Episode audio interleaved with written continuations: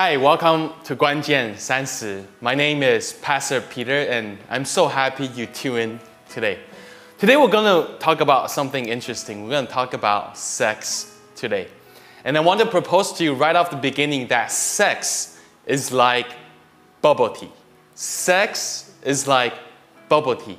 And please hear me out. I'm going to explain what I mean by that. When I was living in Canada many years ago, I would visit Taiwan almost every summer. And every time I come back to Taiwan, I will always make sure to get some bubble tea. Now, the reason for that is because bubble tea was very expensive back in Canada. So, whenever I come back to Taiwan, about a week or two, I would go to the bubble tea shop and I would look carefully at which bubble tea I want to get. I would study the menu carefully because bubble tea to me at that time was so precious. I only have about a week or two to drink them. And when I go back to Canada, I wouldn't get the chance to do that anymore. And so during those precious two weeks, I would, I would treasure every single bubble tea I get. But now I live in Taiwan, and I've been living in Taiwan for the past almost 10 years. And after I moved back to Taiwan, I actually stopped caring about bubble tea to me, bubble tea isn't something fun anymore. It's not something precious anymore. It's not something that when I go to the shop right now to get bubble tea, I don't stand there looking at the menu, studying a menu, thinking about what to get. I simply just get it because it has, I have lost interest in bubble tea. Bubble tea isn't that precious to me anymore. Here's an important truth something that is readily available to everyone is not valued by anyone. If we have access to something constantly, then, then by the end, nobody actually values it anymore. And that's the problem with sex today. See, we now live in an age where it's easier more than ever to have as much sex as you want. A friend of mine was just telling me that there's this app that you can use Basically, that allows you to hook up with anybody at any time. And if you really just want to have sex with somebody, you just go on the app and you can find somebody to have sex with.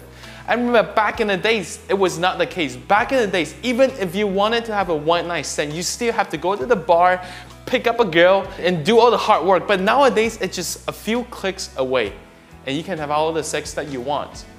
But when we choose to have sex anytime, with anyone, sex actually loses its value. See, God designed sex to be something precious. He designed it to be something that's enjoyed by the person that you are in a marital covenant relationship with. So today we're going to talk about sex a little bit. We're going to talk about two of the common myths, two of the common misconceptions that we have about sex, both for those of us who are followers of Jesus and for those of us who might not know Jesus, but you are watching the program today. And I'm so glad you tuned in. You know, in Galatians chapter 5, verse 19 to 21, it says that the acts of the flesh are obvious sexual immorality, impurity, debauchery, idolatry, witchcraft, hatred, discord, jealousy, fits of rage, selfish ambition, dissension, fractions, and envy, drunkenness, orgies, and the like. And Paul says, I warn you, as I did before, that those who live like this will not inherit the kingdom of God. What does Paul mean when he says, if you live in sexual immorality, you will not inherit the kingdom of God? See, the kingdom of God isn't just about dying and then going to heaven.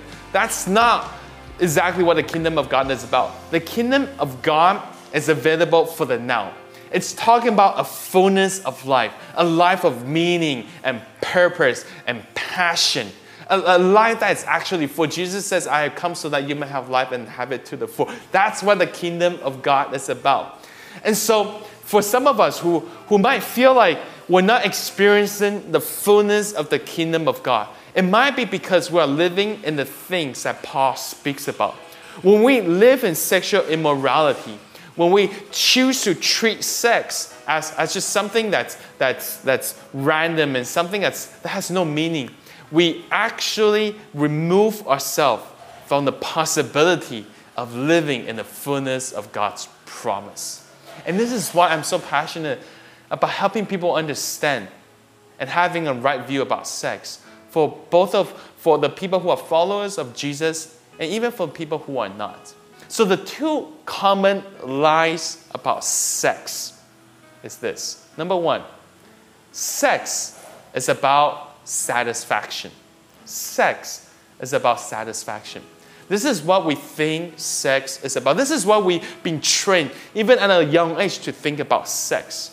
But if sex is only about satisfaction, making yourself feel good, then it justifies all kinds of things as long as you feel good.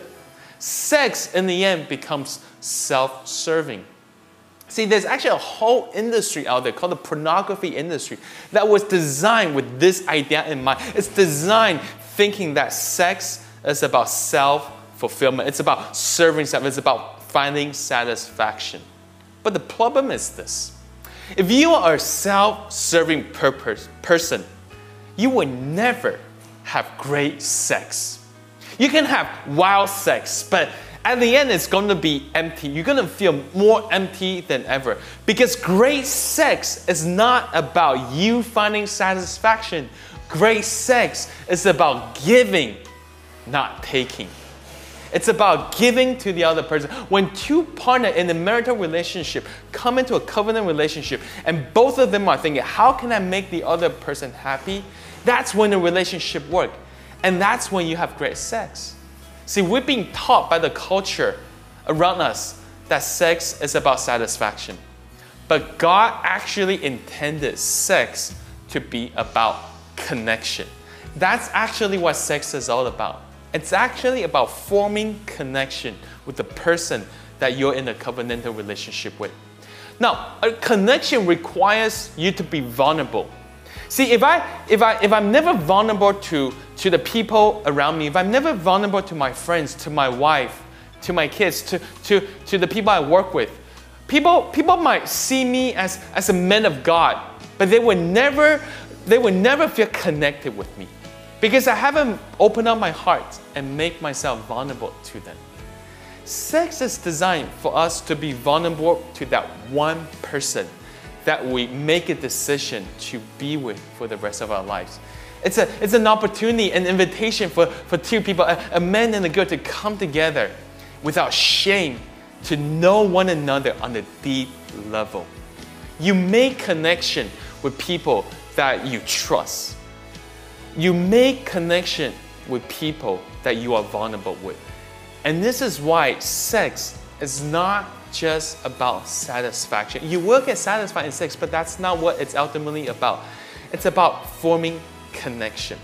And this is why sometimes I would tell people, even, even young Christian couples who, who, who, who tell me that they're, they're trying to abstain from sex before marriage and say that's a great thing. But I tell them, do you understand why is it that you're abstaining from sex before marriage? Because, because the goal of your relationship is not to abstain from sex. That's not the, the, the ultimate goal.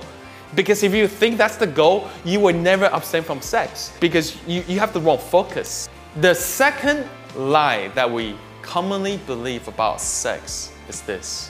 And this is what many of us, even in the church, have believed in over the years. It's the idea that I am too messed up sexually to have hope. So perhaps you're watching this program right now and you heard what I just said and you're thinking to it yourself, do I really have hope when it comes to sex because I've already ruined it? I've already, I, I, when I look at my sexual past, I, it's, it's filled with things that I'm ashamed of, and I don't know if there's a future for me.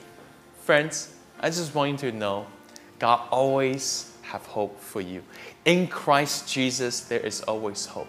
See, in Matthew chapter 1, verse 1 to 2, it's a very interesting about the genealogy, the, the family line of Jesus. And I'm gonna explain why am I why am I talking about this right now. It says in verse 1, this it says, this is the genealogy of Jesus, the Messiah, the son of David, the son of Abraham. It says that Abraham was the father of Isaac, Isaac the father of Jacob, and Jacob the father of Judah and his brothers. All right, let's just stop here for a moment. We, we've only looked into two lines into the genealogy of Jesus. And we're already confronted with a bunch of people who are messed up sexually.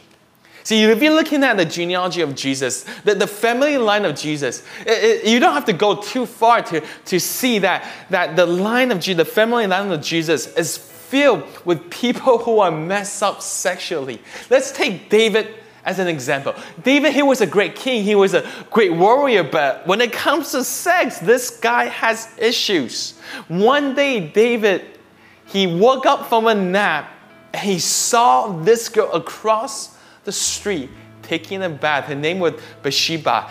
And, and David says, I, I like what I see. I want to get me some of that. So, so guess what he did? He called the girl and he, he asked about the girl and he, he found out that the girl was already married to somebody else. But that didn't stop David. David says, Well, what's, what's wrong with sleeping with a, with a, with a woman who, who, is, who is married to somebody else? So, so he called her in and he had sex with her. That's pretty messed up. That is pretty messed up. Maybe for most of us, we probably never have slept with another man's wife, but David, he did. This, this guy who wrote the Psalms, this guy who we, who we preach about all the time, he slept with somebody's wife. Can you imagine doing that? Can you imagine knowing somebody who does that? He, he is set, messed up sexually. Now let's look at Jacob. Jacob, right? Jacob is interesting. He, he wanted to marry this beautiful girl called Rachel. He was so infatuated, so in love with her that he, he says, I'm willing to work seven years just to marry this girl, Rachel. He even told Rachel's, uh, Rachel's dad, he says, Give me Rachel because I want to have sex with her. That's pretty messed up. And then on the night of the wedding, Jacob, he had too much wine. So when he ended up, that night, he ended up sleeping not with Rachel, but with her sister Leah he was so messed up sexually that, that, that he slept with the wrong woman. He slept with the sister of, of his wife, and he didn't even know about it. And what about Judah? Judah, the, the Jesus, we call him the lion from the tribe of Judah. Judah was also messed up sexually. See, Judah one time he, he slept with a prostitute he saw a prostitute on the street. He, he picked her up in his black Mercedes, drove her to a motel, and had sex with her. And afterwards, guess what? He found out that was not just any prostitute, that was actually his daughter in law. That's messed up. You wanted to have a prostitute, you end up sleeping with your daughter in law. If you look at the genealogy of Jesus, we, we, we've just gotten two lines, two, two scriptures into the genealogy of Jesus, and, and we already see it's filled with people who are messed up sexually. But you see, that's not the point, right? When, when Matthew records this genealogy, his focus is not on the sexual history, the, the messed up sexual sins of, of all these people. He wanted simply to mention the name of Jesus. He wanted them to know there's only one name in that whole list of names that matters, and that is Jesus the Messiah. See, your past sexual relationship do not have the final word on you. It is your present relationship with Jesus that matters. It is your relationship with Jesus right now that can redeem all that past. Friends, at this point, if you are thinking to yourself, about your past. Think about maybe some of the things, the mistakes that you have made sexually in the past. And you're feeling hopeless. I just want to really speak to your heart and tell you that there's always hope in Jesus Christ. There is always hope in Jesus Christ. And, and when, when Jesus Christ came, He came to redeem us. He re- didn't just redeem parts of us, He redeems all of us. He redeems our whole history. In 1 uh, Corinthians chapter 5 verse 17, it says that, therefore, if anyone is in Christ, the new has come and the old has gone. The new is now here. If a person is in Jesus Christ, you are a new creation. Your past is the past, and there is a hope and a future for you. So, friends, don't beat yourself up for the mistakes that you have made in the past. Remember, there is always hope in Jesus Christ. So if you would today, I want to lead you in a prayer. I want to pray over you that, that you're going to have the right mindset when it comes to sex. And no matter what it is that you have been through or gone through, today I want to pray that you will focus on Jesus, on the hope that is found in Jesus Christ alone. So why don't we pray? Father, I thank you so much for all the people who are watching through television or online today. And I thank you that it is not by chance that they are watching this program. And today I just want to speak to all those people who have been hurt in the past sexually. I speak healing to them in the name of Jesus, Lord. Would you heal them? Would you restore them? And I pray that you would teach us to look at sex the way you look at it, as something that's wonderful, something that was created to bring a deep connection between us and our marital partner. And I pray, Father God, that for all the people who have experienced um, just sexual brokenness in the past, that at this moment, even right now, you would deliver them and heal them, even as they're watching right now, that you would touch the heart, even right now, God. Thank you, even right now, you're touching them. Thank you, even right now, you're restoring them and healing them.